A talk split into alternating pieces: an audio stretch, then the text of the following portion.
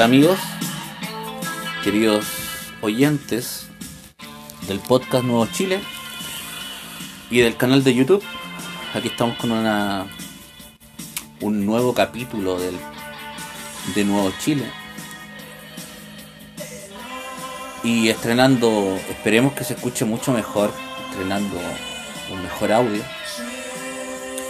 Y vamos rápidamente con el primer tema, que es la inmigración, pero más allá de la inmigración, que ya todos sabemos lo, los costos y lo que está sufriendo el país por esta inmigración más allá desordenada, ya que no tiene, que no está teniendo ningún límite. Vamos a ver quién quién nos puede dar una respuesta o quién nos puede dar una solución ante la inmigración forzada y que, y que, y que carece de investigación por parte de, los políticos y de la justicia, eh, sobre todo en el gobierno de Michelle Bachelet, que entraron, por lo menos deben haber entrado 700.000, 800.000 personas solamente en el gobierno, en el segundo gobierno de ella, de Michelle Bachelet.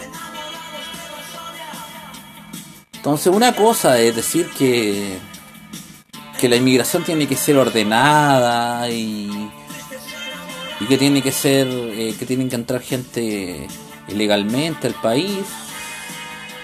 Otra es estar a favor totalmente de la de la inmigración y que entren todos los que quieran y que y etcétera etcétera.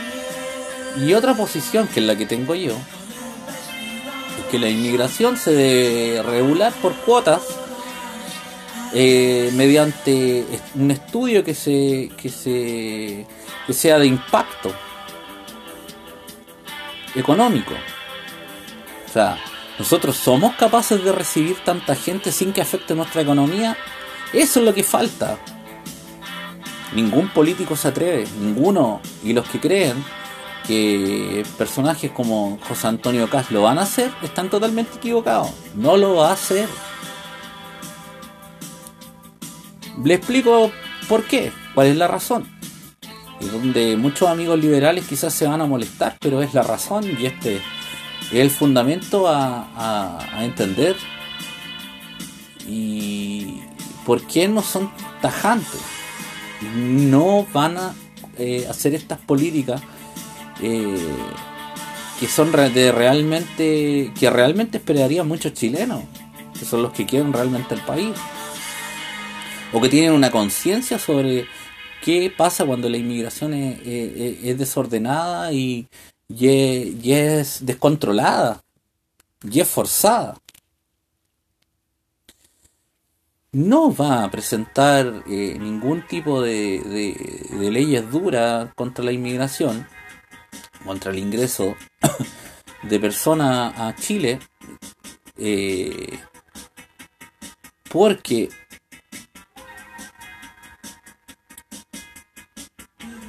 realmente mucho en, en, muchos muchos muchos empresarios eh, no están totalmente en desacuerdo con que entren eh, entre mucho que entre inmigración que entre gente al país. Porque tiene una raíz bastante complicada de explicar, pero pero vamos, voy a tratar de explicarla con, con, con pera y manzana. Cuando en una, en una empresa hay un sindicato que están todos sindicalizados, o gran parte de ella, o una parte de ella, es cierto que los sindicatos eh, terminan bloqueando a, a, a, mucha, a muchas personas y terminan prácticamente convirtiéndose en, en, la dictadura de los trabajadores en el sentido de que nadie puede negociar aparte y pasa a ser un traidor.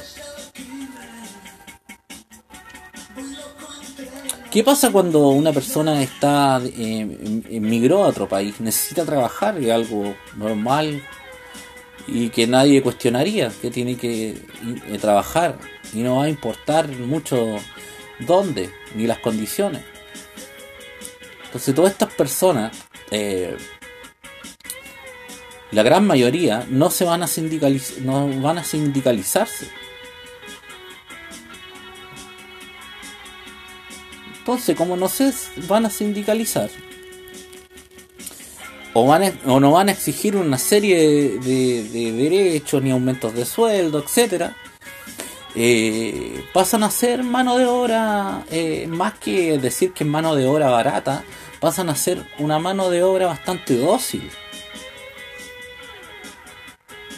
Y eso es lo que le gusta a los empresarios. Lamentablemente tenemos que hablar las cosas como son y sin un sesgo ideológico.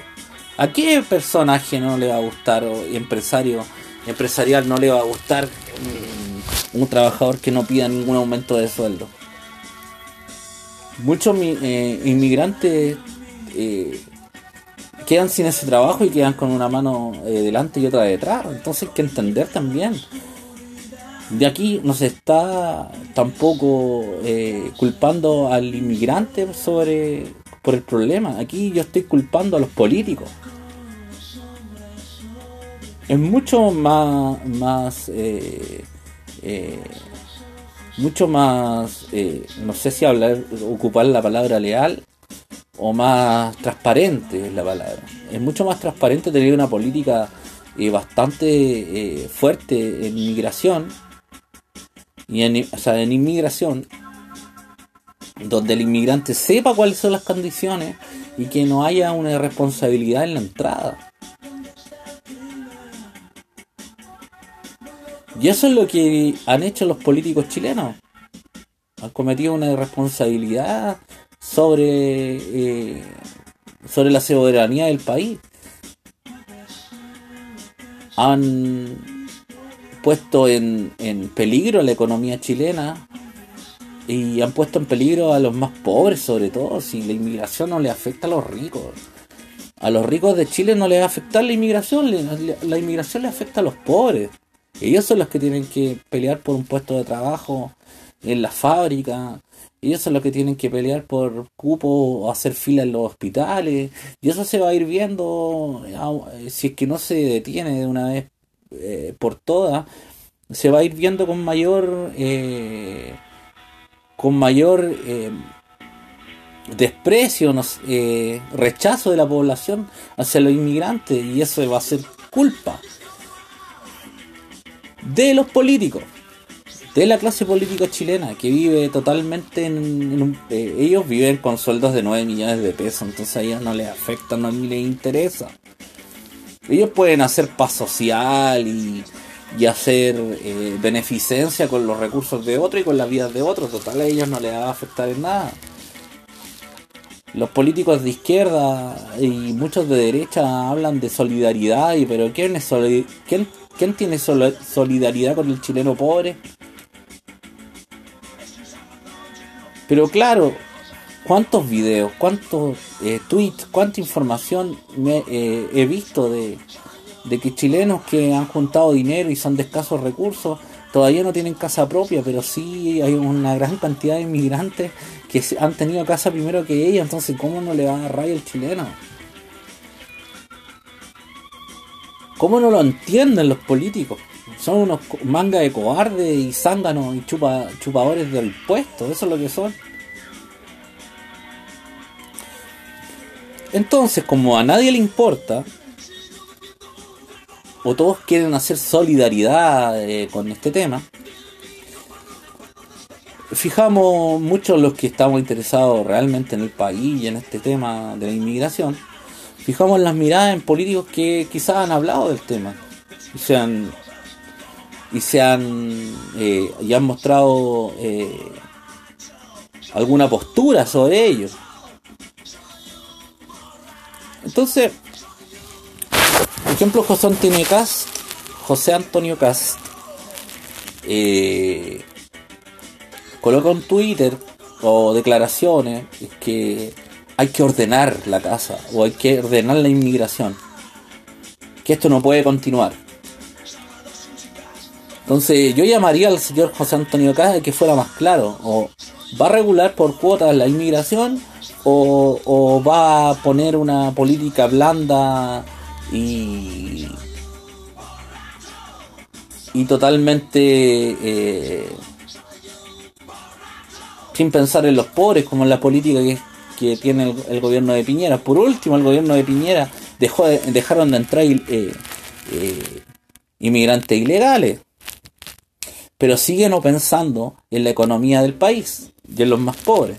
Sigue siendo una, una, una, una inmigración eh, sin pensar en la economía del país. Es simplemente se han asegurado de que no entren inmigrantes ilegales. Pero no, nadie está pensando en la política de Piñera, no apunta a, cuidar la economía del país. No, apunta simplemente a que no entren ilegales, pero la economía del país eh, no importa en esta, en esta, en esta ley bastante blanda de inmigración en el momento económico.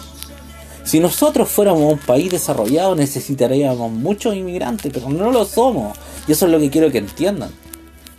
No somos un país que, que, es desarrollado y que tiene una gran industria que podría, eh, que necesitáramos mucha gente que entrara y no es así. Le informo que no es así. Entonces inventaría al, señor José Antonio Cas que dudo de que, se, que tenga una posición, una posición mucho más dura o mucho más directa sobre este tema.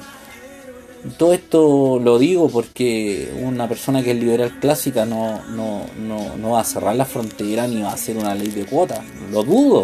Y si lo hace, si lo llega a hacer, eh, lo aplaudiría y estaría muy de acuerdo. Pero dudo que lo hagan, eh, porque detrás de, los políticos de izquierda, de derecha, por más que José Antonio Cano no esté dentro de Chile Vamos en este momento, pero sigue siendo un político de derecha, sigue teniendo eh, intereses, sigue siendo parte de, la parte empresarial de Chile que yo no lo encuentro, yo no encuentro que sea un pecado ni nada por el estilo, pero hay que entender de que lamentablemente eh, la parte empresarial chilena no se ha portado bien con los más pobres.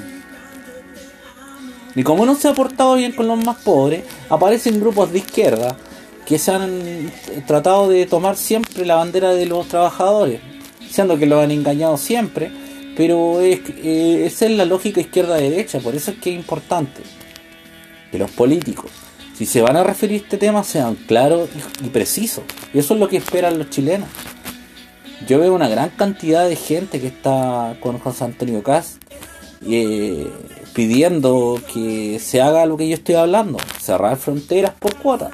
Cuando estemos mejor económicamente, claro, no hay problema quizás pueden entrar inmigrantes, pero en este momento no se puede. Ya el país está el borde del colapso y no es, no es propaganda. la economía lo está mostrando. Hay mucha, mucha gente sin trabajo. Muchos conocidos están sin trabajo. No es un, no es simplemente propaganda y un eslogan como lo hacen los los chiquillos del Frente Amplio que solamente ocupan propaganda, y estoy hablando con evidencia, con datos. Entonces hay que abrir los ojos, chilenos, oyentes, amigos, queridos que me escuchan, hay que abrir los ojos y ver bien.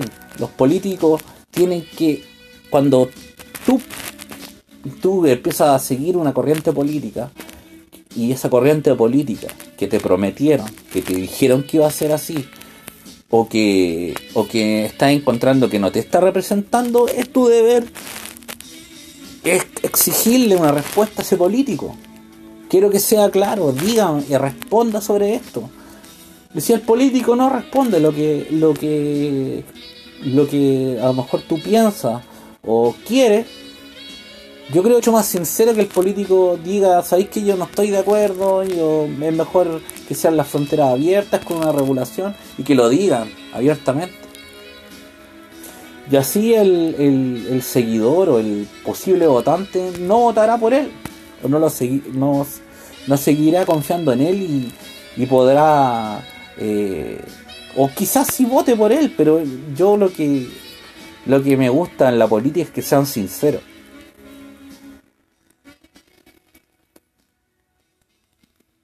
Yo lo único que he visto sobre hablar sobre este tema y siendo tajantes han sido eh, la gente del Partido Social Patriota. Eh, lamentablemente aún no, no, no han o no tienen una, una, una los medios no lo han cubierto quizás como se debería o quizás para, que la ciudadanía conociera aún más las, las políticas o, las propuestas que ellos tienen. Entonces a ellos no me voy a referir mucho porque eh, realmente las propuestas eh, o no son invitados a ningún debate. Entonces yo creo que la gran prueba eh, y, para los partidos nuevos, el Partido Social Patriota y otros más que vienen atrás, van a ser esta, las próximas elecciones va a ser una gran vara para medir el porque así funciona así funciona la política en Chile la política en Chile o hereditaria es mediática o es causa reacción o sea si eres si eres eh, pro inmigración eh, te cubres porque eres un benefactor social si eres contra la inmigración te cubren porque eres un nazi así actúa la la mediocre, el mediocre periodismo, o los medios, más que los periodistas, yo diría que los medios. Todo esto también tiene que ver porque los medios todos tienen un dueño y entenderán que los medios, los, medios responden a ese dueño. O los periodistas responden, o la línea editorial de, de ese medio responde a lo que piensa ese dueño. Entonces no van a esperar que que un medio que es controlado por Luxich vaya a cubrir al Partido Social Patriota o, que vaya a cubrir temas ante la inmigración. Y ese es un tema que quería, que quería tocar especialmente. Porque yo hace unos capítulos atrás les dije, vamos a empezar a ver en los medios una una eh, ¿cómo explicarle? Una forma eh, de... Van a empezar a mostrarnos eh, gente sufriendo en la frontera, gente sufriendo en, en Tacna, qué quiere pasar, y etcétera. Y van a mostrar gente sufriendo. Nos van a tratar de, de, de que con, con, el, con, la, con, la forma de la pena, que que los corazones se ablanden y tengamos que recibir de toda esta gente.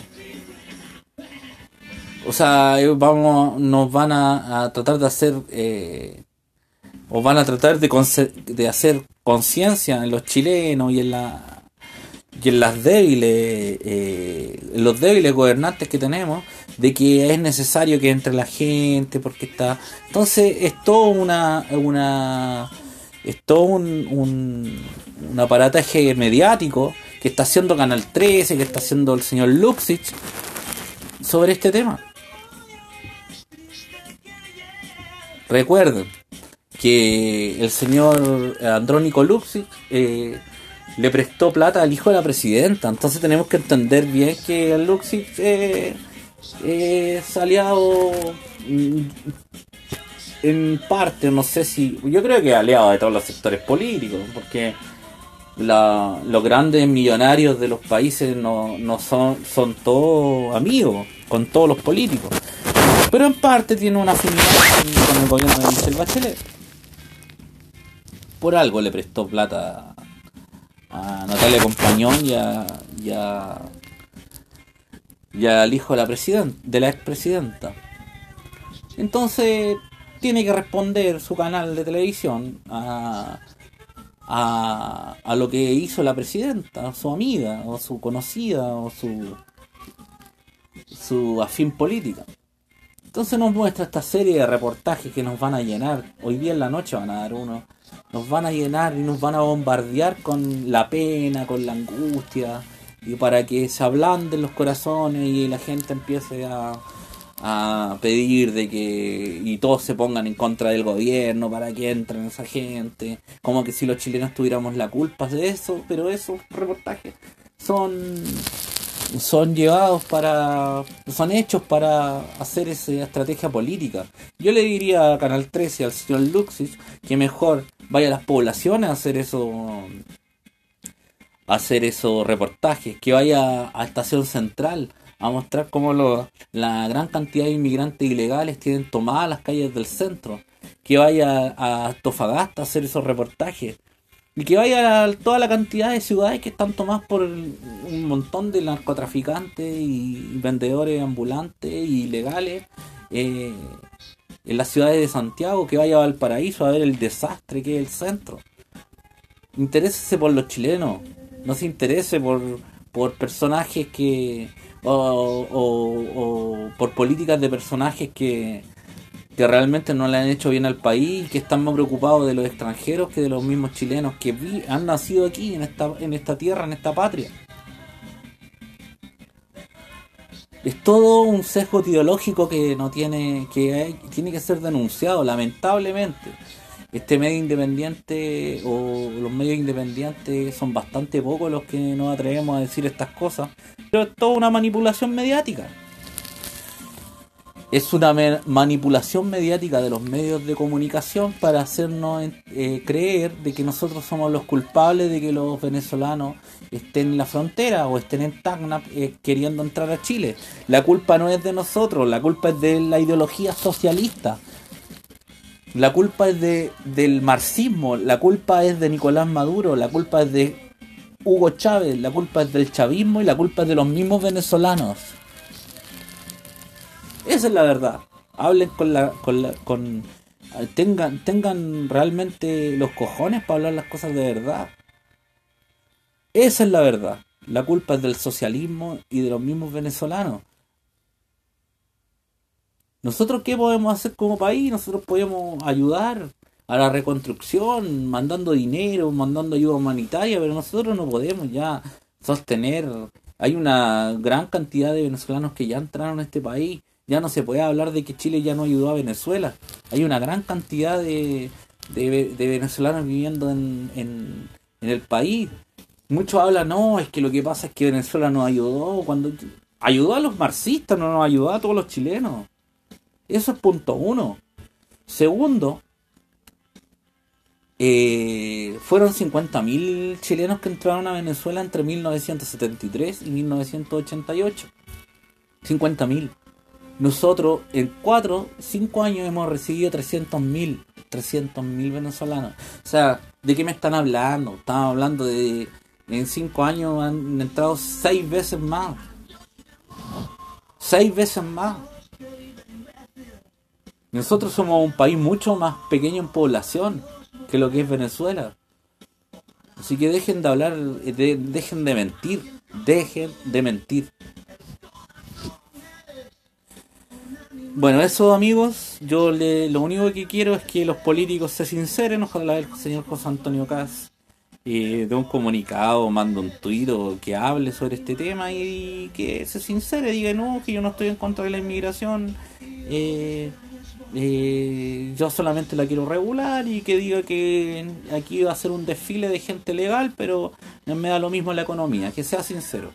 Listo. Pero que la gente que, piensa que, que, él va a hacer cuota o que va a cerrar la frontera, eh, lo sepa. Eso creo que es más sincero. Ahora me voy a referir a otro tema total eh, que tiene que ver ya con la política nacional, que es sobre el Instituto Nacional y la vuelta a clase, o la fallida vuelta a clase, la verdad.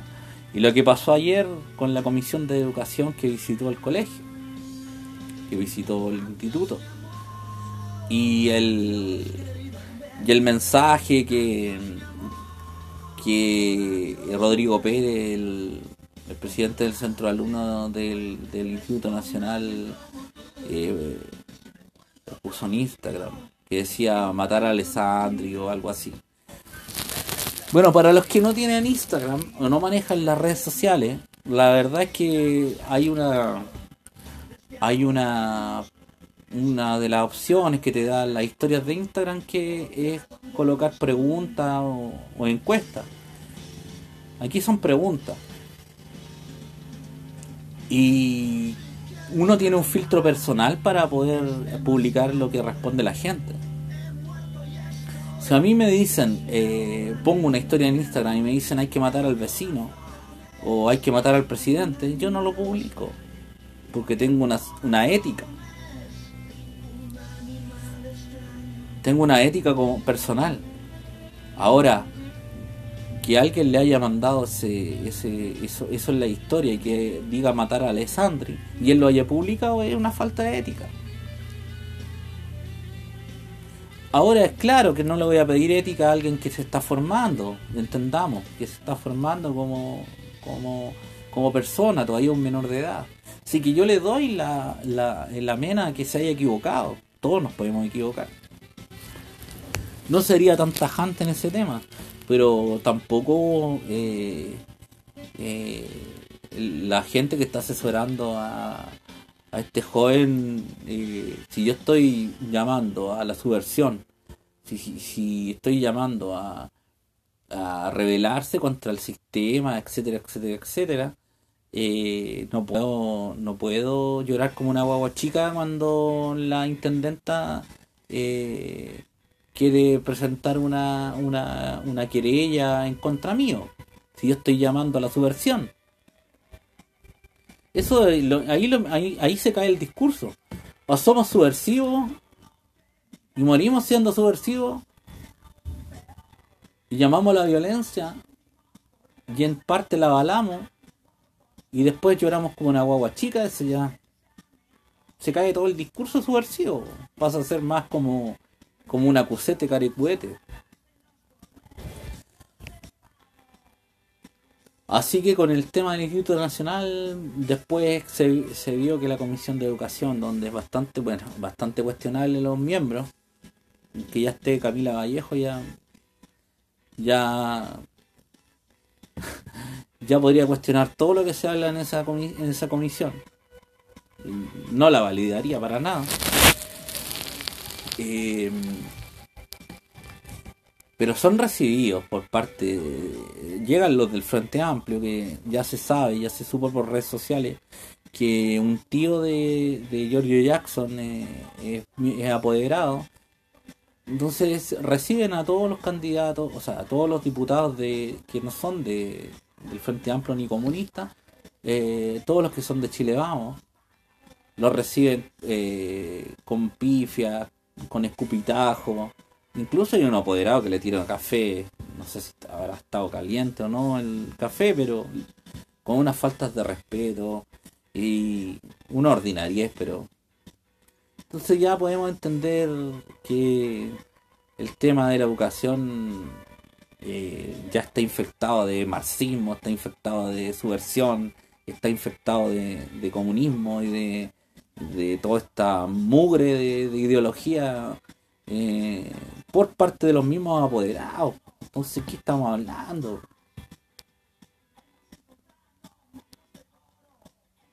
Si los padres tienen ese nivel de, de civilidad, no estoy hablando de todos, estoy hablando de esos padres que, que participaron de, de esa ordinaria, ¿qué podemos esperar de los, de los que andan subidos en los techos tirando molotov? No podemos esperar nada.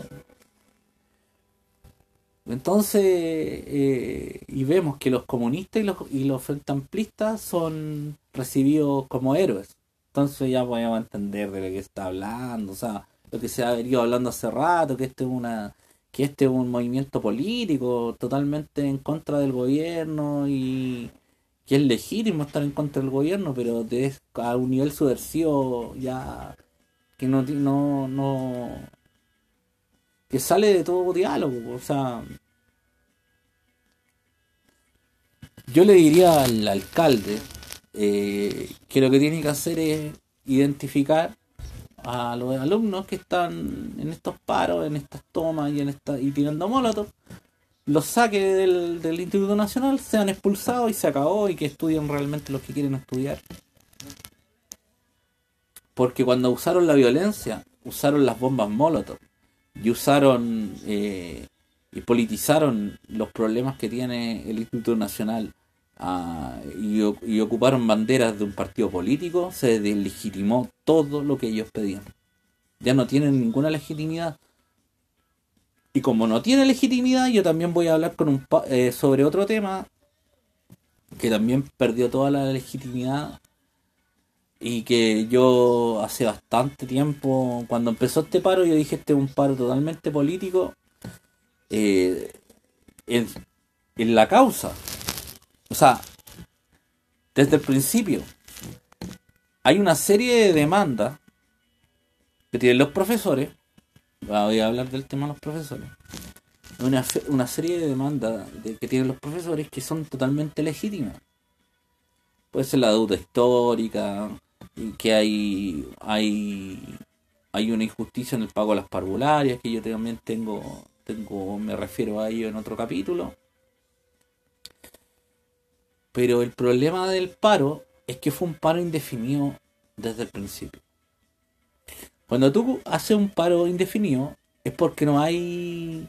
Cuando tú políticamente eres miembro de un, de un sindicato, de un movimiento que sea a nivel nacional, cuando tú te presentas como con un paro nacional desde el primer momento, estás diciéndole al gobierno políticamente que está en contra de él, que no quieres diálogo, que eres su enemigo, eso es lo que le presentó el, el, el, colegio de profesores al gobierno y a la ministra Cubillo. Tú eres nuestro enemigo. Paro indefinido. Eso es lo que yo veo políticamente. Cuando alguien le hace un paro indefinido a, a, un, a un, gobierno es porque no, no encuentran que es una radicalización, porque no necesitan eh, afectar o económicamente al gobierno para producirle un daño, ya sea por ninguna, ninguna, ningún paro indefinido para es para mejorar, o sea, necesita un daño para, para tener un efecto. ¿Y dónde se equivoca el, el, el, los profesores o el colegio de profesores? Es primero en hacerlo, en hacerlo indefinido y segundo de, de que la de hablar de que la, la las peticiones no eran, no eran económicas. Nosotros no estamos por, por, por hacer peticiones económicas, hablaban las primeras dos semanas. Entonces, ¿cómo, por, qué, ¿por qué fue un error político? Porque primero, es indefinido. Segundo, le mienten a, a la ciudadanía y tercero, terminan, eh, termina acordándose un montón de, cosas económicas. Entonces la ciudadanía, por más que no esté interesada en la política, sí le afecta eh, directamente el tema de que los profesores estén en, paro. Entonces la ciudadanía no es tonta y se da cuenta, pucha, pero si no era económica la, no era económica la huelga, no era económico el paro, y ahora están pidiendo plata, eso es lo que ve el chileno en su casa. ¿Y qué dicen? Ah, están puro leseando los profesores, por si no, como así no era por la malla y ahora están quieren plata. Pero eso es lo que piensa el chileno en su casa. Entonces, si van a hacer un, si los movimientos van a hacer un paro y dicen que no es económico, no pidan plata después.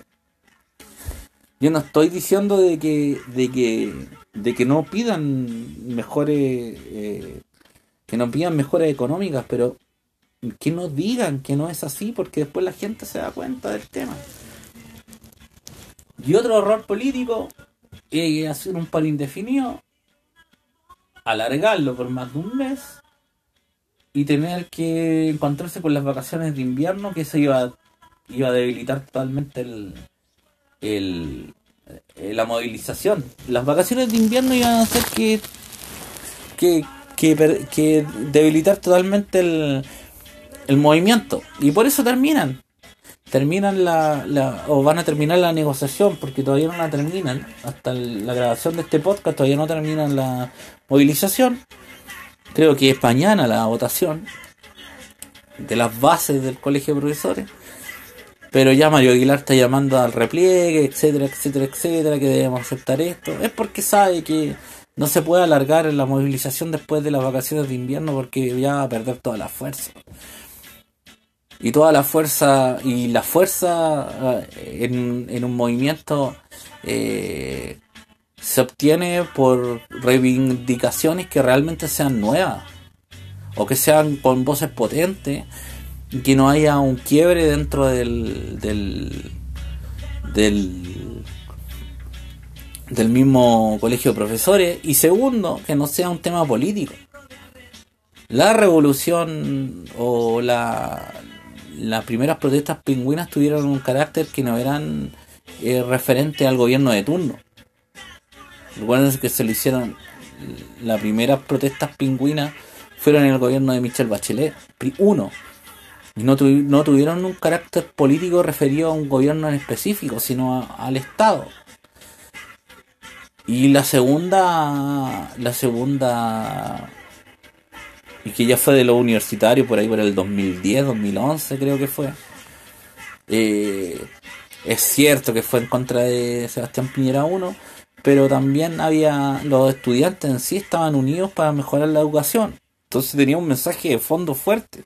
Que los que los que los que los líderes se hayan aprovechado de esto y hayan querido llegar a la Cámara de Diputados y ahí se hayan olvidado completamente del discurso ya es otro tema, pero tenía un, un, las movilizaciones tienen un, un, un contexto que tiene que ser a nivel nacional para paralizar todo un, un, un sistema.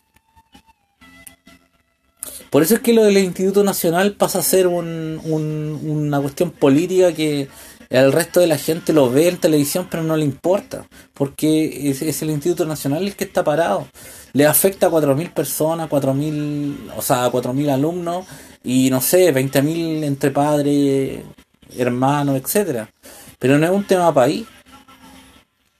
Y eso es lo que no entienden los, los, los alumnos, las personas que están cometiendo esos actos. A nadie, a ningún chileno le ha interesado el Instituto Nacional si es que no es parte de él. Entonces, por eso es que carece de toda lógica y de todo efecto en cualquier movilización que se haga en un solo en, un solo eh, en un solo establecimiento, una sola institución, a menos que sea un caso de, de, interés nacional como un abuso deshonesto, una violación, un, un caso de discriminación, etcétera. Eso es diferente. Ahí iría mucha gente que no sería parte del Instituto Nacional a reclamar afuera de ella y estuvieron quizá habría un consentimiento de parte de la población pero aquí lo que se ve en televisión son bombas molotov gente en los techos tirando bombas eh, violencia radicalización el Frente Patriótico Manuel Rodríguez metido en la aula eh, garabato insolencia eh, apoderados tirándole café a diputados, o sea, un rasquerío tremendo de parte de los que lo están haciendo este movimiento. Por eso este movimiento, ¿saben a lo que va a llevar? Va a llevar a que el Instituto Nacional eh, sea un colegio más. Eso. O sea, olvídense que el Instituto Nacional va a volver a dar un presidente. O sea, nunca más. Nunca más. Se acabó. Eh, eh, si sigue así, puede que la educación mejore, que lo veo bastante difícil a corto plazo, pero no va a, no va a salir nadie más del Instituto Nacional presidente ni un líder político de peso y que aporta al país. Por la sencilla razón que lo que, le, que al colegio, al, al Instituto Nacional lo hizo relevante, no fueron ni las protestas ni las movilizaciones, fue su rendimiento académico. Los presidentes o ministros o, grandes personalidades que han estudiado en el Instituto Nacional no, no, han sido relevantes cuando han estudiado. Han sido relevantes cuando han dejado de ser estudiantes. Y han heredado lo estricto del, del instituto. Eso mismo que el Rodrigo Pérez no quiere y que ese movimiento no quiere, hizo grande el Instituto Nacional. Lo estricto. Y ya hay que hacerle entender a los jóvenes que hay cosas que no entendemos cuando tenemos 15, 14, 16, 17 años. Pero yo que estudié en un liceo que era bastante estricto en ese tiempo, ahora no tengo idea si será estricto, que fue el Liceo Industrial Chileno Alemán, el Lichan de Ñuñoa, eh, a mí me sirvió mucho que fuera estricto. Yo era muy rebelde, pero me sirvió mucho. Eh, yo no estoy diciendo de que no tengan el legítimo derecho a tener un poco de rebeldía los jóvenes, pero hay que entender de que lo que lo que el colegio lo hizo eh, relevante no fueron las movilizaciones al Instituto Nacional, lo que lo hizo relevante fue el resultado académico y la educación que tenía estricta. Eso hizo relevante para que las personas, las personas que salieron de ese liceo llegaran a tener un cargo, llegaran a... Fue la formación. Y esa formación que tiene el Instituto Nacional es la que van a terminar de, de, de quebrar y acabar y, y no va a ser nunca más lo mismo y nunca más se va a destacar. Así que eso amigos, les dejo esos temas para que eh, piensen, analicen y me pueden hablar, o sea, me pueden escribir al podcast nuevo chile gmail.com podcast nuevo chile gmail.com me pueden encontrar en el Twitter adictos, twitter.com slash adictos. Eh, pueden escuchar por Spotify en el canal de YouTube. Suscríbanse, muy importante que se suscriban, ya que así eh, pueden ir escuchando todos los programas. Y nos estamos escuchando en un nuevo capítulo. Así que atentos, un abrazo y viva Chile.